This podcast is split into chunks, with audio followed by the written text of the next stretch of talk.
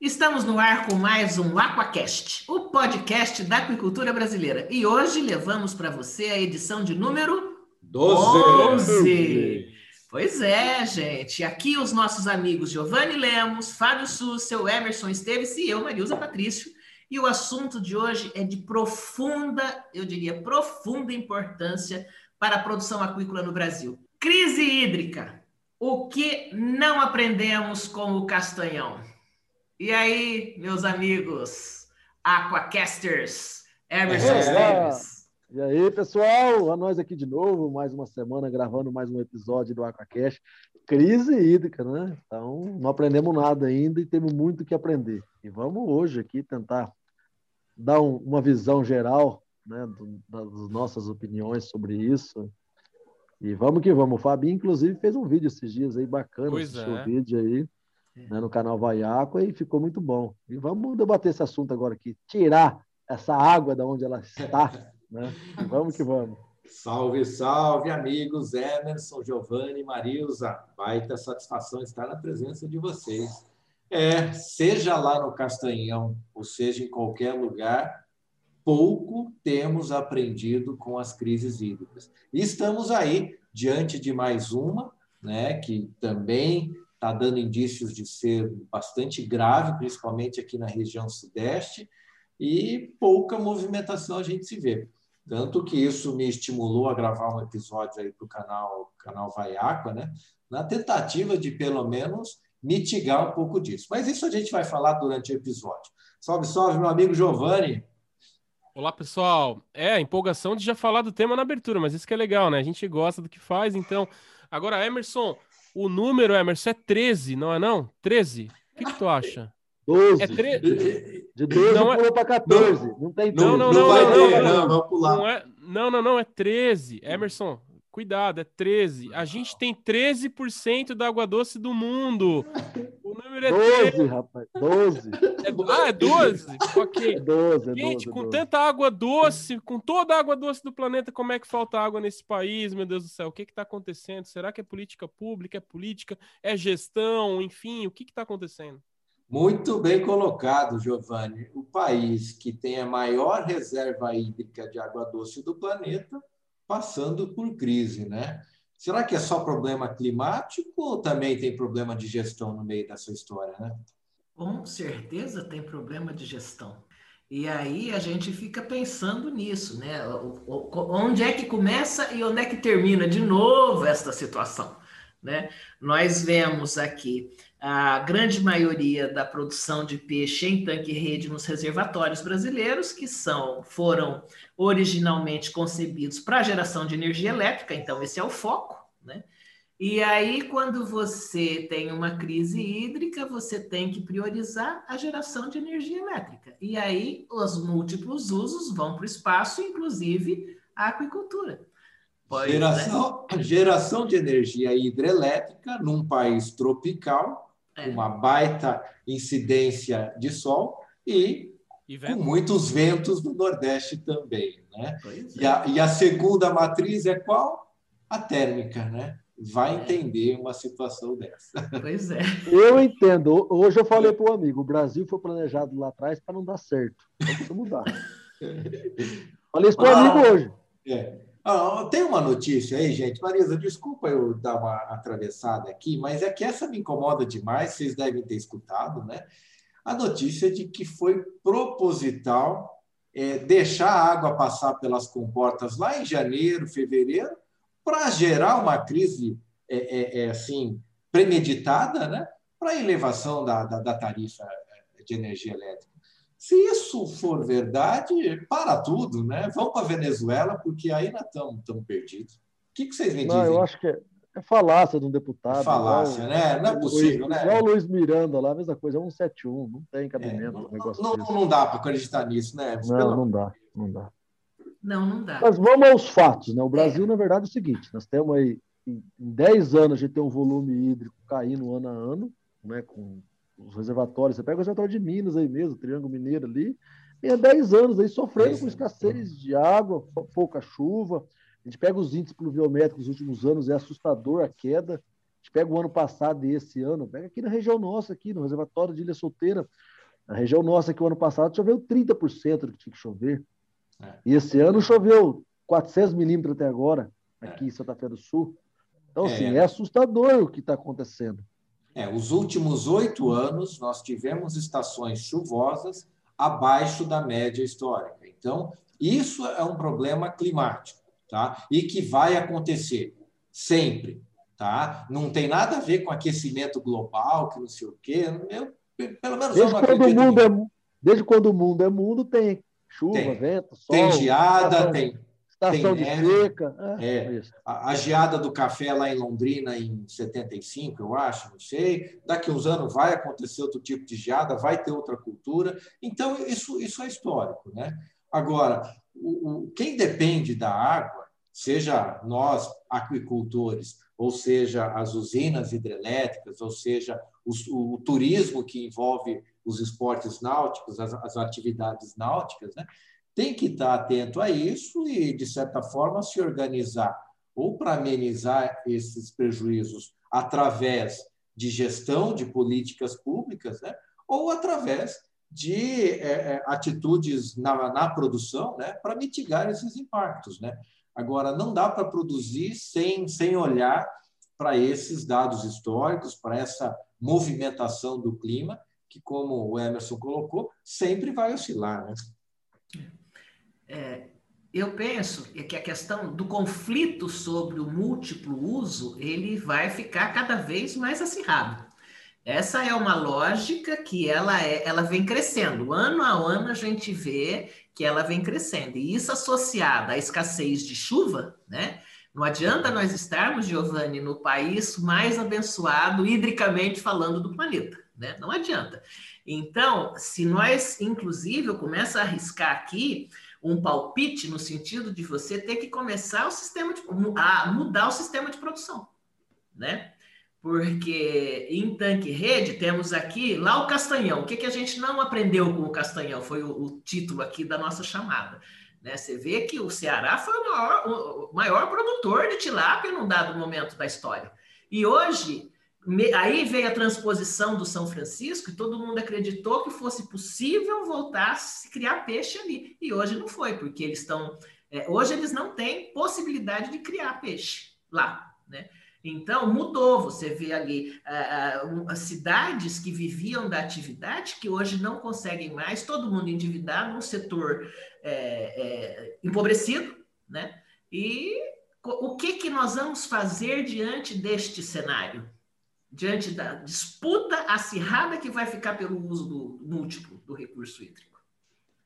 Então, não sei, uh, essa questão, ela até que ponto isso está previsto quando a atividade de piscicultura ela se estabelece é, nas diferentes regiões, nos diferentes reservatórios, né? Porque, claro que foram feitos todos os estudos que teoricamente é, foram necessários.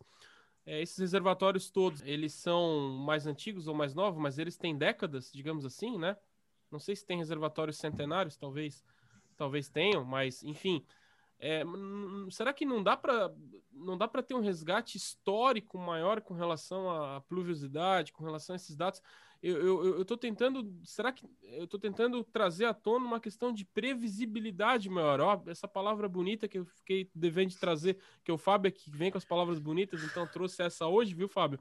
Previsibilidade. Será que não dá para porque assim, poxa, ó, esse ano talvez aconteça e a cada 10 anos acontece. Então a piscicultura a cada 10 anos ela vai ter que produzir em biofloco, não sei, é o que a Marisa está comentando, né, de outro sistema de produção.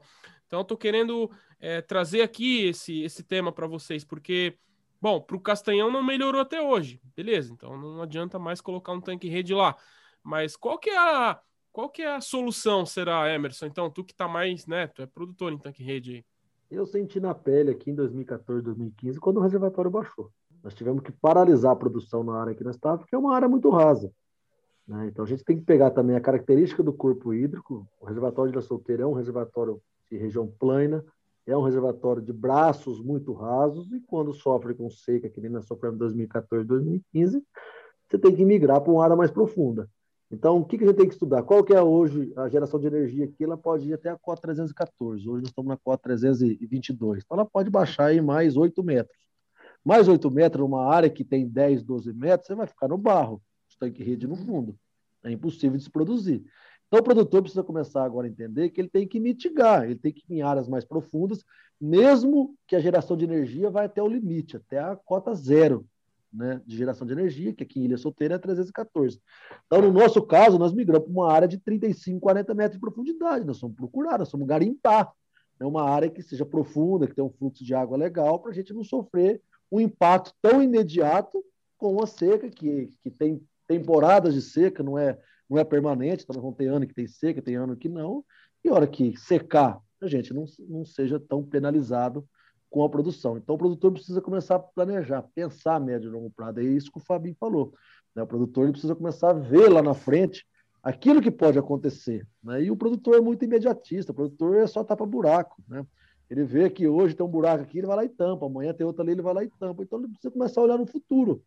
Então, assim, olhar no futuro, o que, que é? Pensar médio e longo prazo. Ó, eu tenho que procurar uma área que ela seja profunda, que o reservatório pode baixar 10, 15 metros, eu continuar produzindo, mesmo que eu diminua um pouco a produção, mas a minha atividade não vai cessar, eu vou ter continuidade na minha produção, não vou ter risco de mortalidade por falta de oxigênio ou baixas profundidades, renovação de água, e, e, e, parar de reclamar, cara. O produtor reclama muito, mas não busca alternativa. Eu estou nos grupos de WhatsApp aí, eu vejo em Minas, aí, produtor, todo mundo reclamando, ah, porque a Furnas está baixando, porque a Semig não sei o quê, porque o Zema não sei o que lá, porque o Bolsonaro não sei o quê, porque uh, o Papa não sei o que lá. Gente, não vai adiantar reclamar. Não vão parar de gerar energia elétrica. Ponto. É, ninguém, ninguém fica sem energia elétrica. Mas ninguém vai lá, pega o barco e, e faz uma linha de tanque-rede e leva para a área mais funda, né? Fica reclamando no, WhatsApp. Reclamando. Então, assim, aí eu vejo o nego falar lá, ah, porque a água do, de Furnas está sendo desviada para o canal de Pereira Barreto, pela hidrovia. Falei, gente, vocês reclamar não vai resolver nada. Vocês têm que ter ação. Qual que é a ação? Fujam quanto antes para um lugar mais profundo, que tenha segurança para você continuar produzindo, porque essa é a realidade para dois, três anos para frente, não vai mudar. Não vai mudar. Mesmo que chover bastante agora, essa temporada de chuva, os reservatórios em Minas, já faz 10 anos que ele não recupera boa parte dos reservatórios ao nível máximo de inundação. O nosso reservatório aqui Ilha Solteira esse ano não chegou na cota máxima também. Então, já sabemos que o ano que vem podemos ter problema também, né, de não chegar na cota máxima e ele baixar mais um pouco. Então, pessoal, para de reclamar e corra o quanto antes. Vai para uma área mais profunda, uma área mais aberta, com mais renovação de água, que você consiga produzir, porque reclamar em WhatsApp e beira de boteco não vai resolver o problema. É, Emerson, eu acho que independente de crise ou não, tem que ter estratégias para conviver com as diferentes estações climáticas. Né? Então, assim, nossa estação chuvosa aqui no sul, no sudeste, 80% da chuva cai no período chuvoso, de outubro a março. Então, o doutor já tem que estar ciente que de abril até, até setembro vai cair só 20% do que chove no ano. Então, por mais que não tenha crise, vai ter uma redução de água. É de se pensar de diminuir a densidade de estocagem, não fazer despesca, ter uma motobomba para transferir água de um tanque para o outro, quem trabalha com tanque escavado, que também sofre, sofre as consequências de, de uma, de uma menor é, é, incidência de chuva no período seco, né? e, e ter essas, essas estratégias como rotina ao longo dos anos. Agora, em momento de crise, ter mais atenção ainda, como é o que estamos passando agora. Agora, Emerson, a, a, a, o Fábio, Marius, enfim, a maior parte dos produtos. Bom, vamos pegar a região de vocês aí, que é o, né, o que a gente conhece. É, a maior parte dos produtores aí estão em áreas propícias, é, pelo que tu colocou, áreas mais profundas ou, ou não? 80% já migrou, porque todo mundo perdeu muito na seca de 2014, 2015. Então todo mundo já migrou para áreas mais profundas, né? E... Já é uma tendência, já é uma realidade. Porque tinha um mito na piscicultura, Giovanni, quando a gente começou, que não podia estar em área muito aberta por causa de vento, porque a tilápia ia morrer, por causa não sei o quê. Hoje não, hoje a realidade é o seguinte, gente, vamos para o marzão, vamos para dentro onde tem água onde tem renovação, onde tem profundidade, a gente possa trabalhar, porque nós precisamos de oxigênio, profundidade, água boa. Então, migra, vamos para os canais. Então, assim, já vem mudando essa mentalidade. Agora, sim, nós temos uma diferença dos reservatórios de Minas. Em Minas é uma área muito caída, né? tem um relevo diferente, são reservatórios muito profundos em Minas. Então, assim, Diferente do nosso, né? Então você pega braço em Minas, lá eu tenho cliente, né? O reservatório baixou 20 metros, ele tem 40, 50 metros de profundidade ainda. Assim. Agora, qual que é o problema em Minas que eu vejo alguns braços? São água muito suja, muito barrenta, que a água vem renovando muito pouco, então ela fica muito carregada, já começa a dar overflow, já começa a ter problema de oxigênio, e já não é mais problema de profundidade. Então, nós temos outros problemas também relacionados né, ao nível de água, né? Porque você tem, quando o reservatório para de renovar muito, consequentemente, você vai ter uma água pior, né? Então, assim, tem outros fatores também que implicam na produção, né? E isso tem que estar, o produtor tem que estar atento também. De novo, a gente falando aqui da atenção ao profissionalismo da atividade, porque planejamento, Emerson, e essa lógica de alternância né, e de verificação que eu tenho que ter um plano B para quando as chuvas não caem, né, é, é, preciso profissionalizar e ter este olhar sistêmico sobre a atividade, né, da produção, no caso aqui. Porque enquanto a chuva não cai e enquanto não chega a obsolescência, falando aqui é uma palavra oh, difícil, nossa, né? essa daí. Qual é a palavra? Desculpa, não, não entendi. Obsolescência, Giovanni. Traduz para o português aí. Das usinas. É com dois aí... S ou C cedilha? Estou procurando. É, é. Não, porque num dado momento, essas hidrelétricas e o barramento ele vai deixar de ter uma vida útil. Mas esse negócio não vai, eu não sei quando é que vai acontecer. Quanto, é, tem, quanto tempo você vai ficar gerando energia elétrica nesses reservatórios, né? Nessa, da energia da nossa matriz aqui. Enquanto isso não acontece, precisamos sim ter este planejamento para produzir peixe, né? levando-se em conta a crise hídrica que está cada vez mais constante. Então, é, fazer, uma, fazer uma pergunta para vocês dentro da, de, de um aspecto que eu pesquei aqui de vocês três. É, uh, o psicultor aí da, do Noroeste Paulista, ele, ele, ele muda o seu manejo, as suas densidades, as suas rotinas, de acordo com os períodos de maior abundância de água ou menor, ou ele segue uma receitinha de bolo até dar certo ou errado? Não, normalmente hoje sim. É todo produtor hoje, aqui como a gente já sofreu, boa parte dos produtores que estão na água já sofreu com impacto de seca, já sofreu com impacto de inverno, qualidade de água. Então, assim, hoje a gente tem uma densidade para o verão, uma densidade para o inverno. Todo mundo trabalha assim já praticamente. E tem alguns produtores também fazendo um ciclo diferente. Eles fazem, em vez de fazer ciclo mensal, eles fazem ciclo que nem no Vieira Escavado. Eles fazem um povoamento agora no meio do ano, que você tem um período de, de água, né? Com pouco volume de água, você tem uma densidade menor de estocagem você tirar esse peixe agora em dezembro, e tem outros que fazem um povoamento para tirar na Semana Santa Quaresma. Então, assim, tem gente que está fazendo safra já, uma safra, duas safras por ano, em vez de fazer ciclos mensais.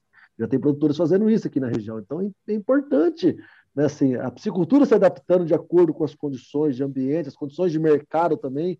O produtor que ele faz duas safras no ano, ele só pega momento bom. Ele faz uma safra para tirar novembro, dezembro, que é período bom de venda, e ele pega outra safra para tirar no período da quaresma também. É uma estratégia legal também, interessante você pensar no ponto, de, ponto lógico aí de, de comércio, venda, de agregar valor no seu produto. Assim, e o produtor precisa entender também a questão de água. Né? Nós estamos aí, ele está falando, a Marilza falando de mudar o sistema de produção. Nós estamos vendo o Paraná sofrendo em viver escavado por falta de água também. É. Então, não é o modelo que vai determinar se o cara vai continuar produzindo ou não. Porque se não chover, a piscicultura em tanque escavado está praticamente morta. A gente vê o oeste do Paraná ali sofrendo muito. As pessoas não estão conseguindo ampliar a sua produção esse ano por questões de água, né, área de produção, porque já vê que falta água para viver escavado, e em tanque rede, boa parte do Brasil sofrendo também com água. Então, assim, é, agora, produzir bioflocos é a solução? Não sei, porque o custo é muito alto, não sei se tem viabilidade econômica ainda. Você vender o produto tilápia aí, que é um produto de valor agregado pequeno, né? assim, então eu não sei qual é a solução. A solução, na verdade, é a gente planejar um pouco e ainda tentar produzir em tanque-rede, que eu acho que ainda é o modelo mais tranquilo de produção? Assim, em termos de qualidade de água, oxigênio, manejo, né? qualidade do produto. Né? Assim, apesar de ser um custo um pouco mais caro que o tanque escavado, mas ele tem algumas características que é importante na engorda da tilápia, viu, pessoal? Estou falando de tilapicultura, comparada a viver escavado e. Uhum. E, é. e, e tem um valor agregado, o sabor é diferente, né, Emerson? A qualidade do peixe é diferente. É, Giovanni, tem, tem iniciativa, sim. É importante deixar isso registrado. Né? E tem estratégias Mas eu, o que eu vejo é que poderiam ser estratégias mais refinadas, com um melhor acompanhamento. Por exemplo, as melhores estações meteorológicas aqui do estado de São Paulo estão dentro das usinas de cana. Né? Eles contratam profissionais de altíssimo nível para saber o que vai acontecer com o clima na, na, semana que vem, no mês que vem, naquele ano, de, de um modo geral. Né? Não que os produtores de peixe precisam ter uma estrutura dessa, mas só para entenderem a importância do clima na produção. Então, assim, no caso do produtor do peixe, olhar para o histórico da região dele, qual mês que chove mais, qual mês que chove menos, é, ajuda a tomar algumas decisões. Né? Ah, eu concordo plenamente, assim. E talvez o, o PIB aí da cana é muito maior do que o PIB da tilápia no estado de São Paulo. Um pouquinho, né? então, também... um pouquinho maior, por enquanto. É. Bem pouquinho. Então também justi Não, justifica o... né, esses maiores investimentos. É. Então, mas o que a gente tem que ver é o seguinte: o, assim, o produtor ele acaba não aprendendo com os erros de outros produtores de outras regiões. Né? O produtor ele sempre acha, não, porque eu sou melhor, eu tenho a melhor ideia, eu consigo fazer, mas o cara lá não conseguiu, mas eu consigo. Ah, o cara lá perdeu o peixe dele daquele braço, mas eu não vou perder, porque eu faço diferente, porque minha ração é não sei o quê, porque meu manejo é diferente. E no final das contas, todo mundo se ferra. Né? Quase todo mundo se ferra por essa prepotência de não olhar os erros do passado, não olhar o histórico do passado, pensando lá na frente. Né? Essas ações só faz. Né? Eu vejo que o produtor fazendo alguma ação, na hora que ele mete o oxigênio na água, está 0,5, 0,1, ele apavora. Aí, meu Deus do céu, aí ele Aí ele quer mudar a psicultura dele num dia, né? Mas ele não planeja, que está tendo um histórico, ó, hoje estava 4, né? mês que vem está baixando para 3,5, o outro está chegando 3. Ô, meu amigo, corre quando dá tempo, porque a hora que chegar no, no 0,6, 0,7, vai Já dar era. pau, vai dar chuchu. Então, assim, eu sofri isso na prática. Eu tive aqui, nós estava com uma unidade aqui num braço pequeno, teve um problema de qualidade de água. Eu, em 15 dias, eu mudei 300 tanques rede com peixe. Eu fiz hum. bloco de trabalhar dia e noite. Comecei do maior para o menor. Qual que é o risco de mortalidade? O peixe maior, peixe pronto. Pau, dentro da crise, na maior crise que nós tivemos aqui de, de, de venda, que foi 2017, 2018. Sim, é barco de noite rodando, trocando aqui para o meio do rio, levando 30, 40 quilômetros para dentro. Por quê? Para não perder. Mas eu socorri antes de acontecer, porque a hora que eu vi que a coisa ia ficar feia, eu falei, eu tenho que tirar, não tem mais jeito. Domingo é domingo. A Marisa testemunha disso, trabalhou 24 horas por dia durante 15 dias, 20 dias. Amarrava, ficava uma equipe amarrando tanque, recolhendo tela. Operação de guerra. É, tirando fora da piscicultura, outra equipe de barco levando e nós abastecendo o barco no meio do caminho, levando comida, trocando turno. Sim, gente, infelizmente. Só que nós não perdemos um peixe, não perdemos um tanque rede, não perdemos nada.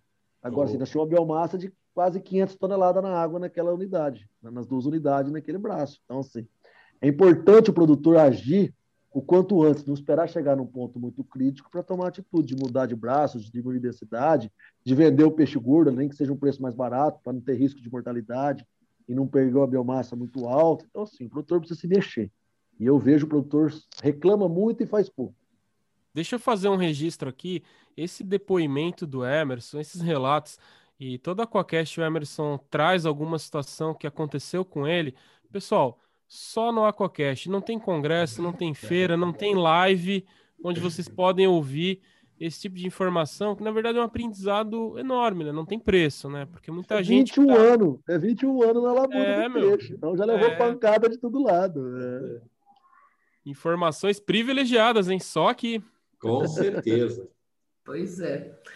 Então, meninos, eu acho que essa questão aí dos aprendizados que a gente pode tirar dessa discussão é que, de novo, planejamento, profissionalização, registro né, da sua atividade diária, aquela planilhinha, diários de produção tem que ser feitos e a gente não faz. E aí entra em crise quando a coisa não que, sobre a qual a gente não tem controle, que é ficar esperando chuva quando elas não vêm. E aí, mas tem coisas que a gente tem que ter controle, né? Porque senão a gente não, não aprendeu nada, como o Emerson falou. E isso é você assim, fundamental. Assim, Mário, você pega assim, nós aqui na Aquacast fazendo, fazendo esse trabalho que nós estamos fazendo, que é um trabalho de, de informação, né? Gratuita que a gente faz para alertar o setor, passar conhecimento. Você pega o vídeo que o Fabi fez da crise hídrica no canal Vaiaco, você vê que são informações que são informações de que realmente é para melhorar o dia a dia do piscicultor. Não são informações aqui para atrapalhar, para o cara fazer lambança na piscicultura, nada. Nós estamos aqui dando uma contribuição para o produtor, de fato, correr, planejar, né? Uhum. pensar a médio e longo prazo, parar de ser imediatista e ser só ações tapa-buraco. Uhum. Eu vejo, o Fabinho fez o um vídeo lá. O Fabinho já, 15 dias atrás, teve essa sacada, ele já identificou a crise hídrica, né? coisa que muitos produtores ainda não identificou. Ele está esperando chover, ele olha para cima, Sim. ai, vai chover o mês que vem, né? Deus do céu, ó, tá marcando chuva. É. Gente, corre enquanto dá tempo, né, Fabinho? Pois é, servir, né, Emerson? Simples assim, servir o setor produtivo de forma voluntária, gratuita e apenas com a, a intenção de deixar a nossa contribuição. Não estamos aqui falando de vaidade, de preferências, né? mas simplesmente tentando deixar a nossa contribuição no setor produtivo. E assim, ó, curioso, né? Depois de 12 episódios, né? A Marisa sempre faz um encerramento. Ela fala, então, meninos, né? A frase dela, então, meninos, tá em todos. E sempre fica essas palavrinhas que são sempre as mesmas, gente. É planejamento, é organização setorial, é banco de dados. É... São sempre as mesmas palavras que, que, que, que a gente encerra aqui como lição, né? Que coisa séria, hein, gente? E ainda tem gente que discute a importância da gestão, né? Que o Fábio comenta que 50%, 50% da aquicultura é. é gestão, né? Ainda pois tem é. gente que acha que não. que não. Ainda tem gente que, que, que quer, quer arrumar briga aí com administradores que trabalham na aquicultura. Pô, que bom que o cara é administrador e, é. e faz aquicultura também, meu. A gente precisa de mais administradores nessa nossa atividade. Precisa ter gestão acima de qualquer coisa. Então eu não vou falar então, meninos, eu vou falar, pois é, ah, meninos. Eu comi uma não, bola aqui. Vai ter que falar toda semana, hein? Olha, por Na abertura que eu falei que era o décimo primeiro, e não é, é o décimo segundo episódio mesmo que a gente é, gravou assim, hoje, né? Eu acho que o Fabinho ainda foi, foi assim, um pouco ainda, né, 50%, acho que ele assim, ele não quis falar mais, mas eu acho mas, que é 80%, 90% é, da gestão. É, é, eu sinto isso na pele, no dia a dia. Eu sei que o Fabinho não quis falar que é 90% da gestão, porque são produtor falar, ah, o Fabinho é um louco, não sei o quê. É. Mas é, gente, gestão é 99% de sucesso do negócio. Porque se não tiver uma gestão boa, não adianta você ter uma ração, uma levino, vender. Não adianta nada, tá tudo perdido. Então, gestão é 99% da, do seu sucesso na atividade de psicultura, não é, Fabinho? Você foi um é, pouco sou... eu acho, dos 50%. Não, é. Se a gente olhar que grande, grandes questões da produção passam por gestão, né? Então, aí a gestão é muito mais que 50%, não tenho dúvida disso. Né? É, mas eu tenho que defender também o meu lado do zootecnista, né? Senão, se eu der moral só para administrador, pô, daí... Meia meio tá bom, meia meio tá bom. Ô, Fabinho, mas você pega hoje aqui, muitos veterinários, biólogos, engenheiros agrônomos, que eles são hoje muito mais gestores do que psicultores. Sim, eu sim. vejo, eu sou biólogo de formação. Eu vejo aqui o Renato Morandi aqui, que é veterinário da Genesis. Ele uhum. é muito mais um gestor de equipe, Sim. de planejamento, de coisa, do que veterinário e eu biólogo. Eu, o que eu menos faço hoje é ficar na beira do tanque vendo peixe. É. Eu fico é. no escritório, né? Quando você tem uma ascensão na empresa, você vai para cargos gerenciais, não é? É, na verdade, é, mas na verdade é o seguinte, mas a, a, gerência é o coração da piscicultura, a gestão é o coração da piscicultura, né? E muitos ainda não aprenderam a fazer a gestão do peixe, né? Porque pois pensam, é. pensam pequeno, pensam é, no imediato, no hoje, não planejam para daqui uma semana, dez dias, um mês. Eu não, eu estou planejando a minha empresa para 20 anos para frente, nós estamos conversando lá para fazer um negócio para 20, 30 anos. Não é um negócio para um ano, dois anos. Nós estamos fazendo coisa hoje, nós estamos pensando para daqui 10, 15 anos já. Porque não estamos montando uma empresa para parar ela amanhã, nós estamos montando uma empresa para ela crescer, para ela ser grande no mercado de peixe, para ela ser uma das referências na, na produção de alevino juvenil no Brasil, e você tem que planejar e trabalhar muito para isso. Porque nada vem do céu, né? O nego acha que as coisas que vêm do céu é só pouca chuva hoje e só o quente no ombro. Pois é, pois é. É. Só para ilustrar essa coisa da gestão, gente, eu quero, eu não sei se eu já falei aqui, mas eu conheci um psicultor aqui na região, não vou falar nome, que quebrou, já há alguns anos, lá na crise hídrica em 2016, em que uma vez ele pagou no mesmo talão de cheque uma conta de ração para a fábrica de ração aqui da cidade e o botijão de gás da casa dele, tá? Então, esta para mim assim, é a maior prova que não há gestão no setor produtivo brasileiro. Alguns sim, e esses saem. Esses sobrevivem e crescem e vão adiante. Vamos ficando por aqui? Parabéns. Grande Vamos, abraço. show de bola. Forte abraço, Marilza, Emerson e Giovanni. Até a próxima. Tchau, tchau, Tchau, meus amigos. Até semana que vem. É isso aí, pessoal. Um abraço a todos aí.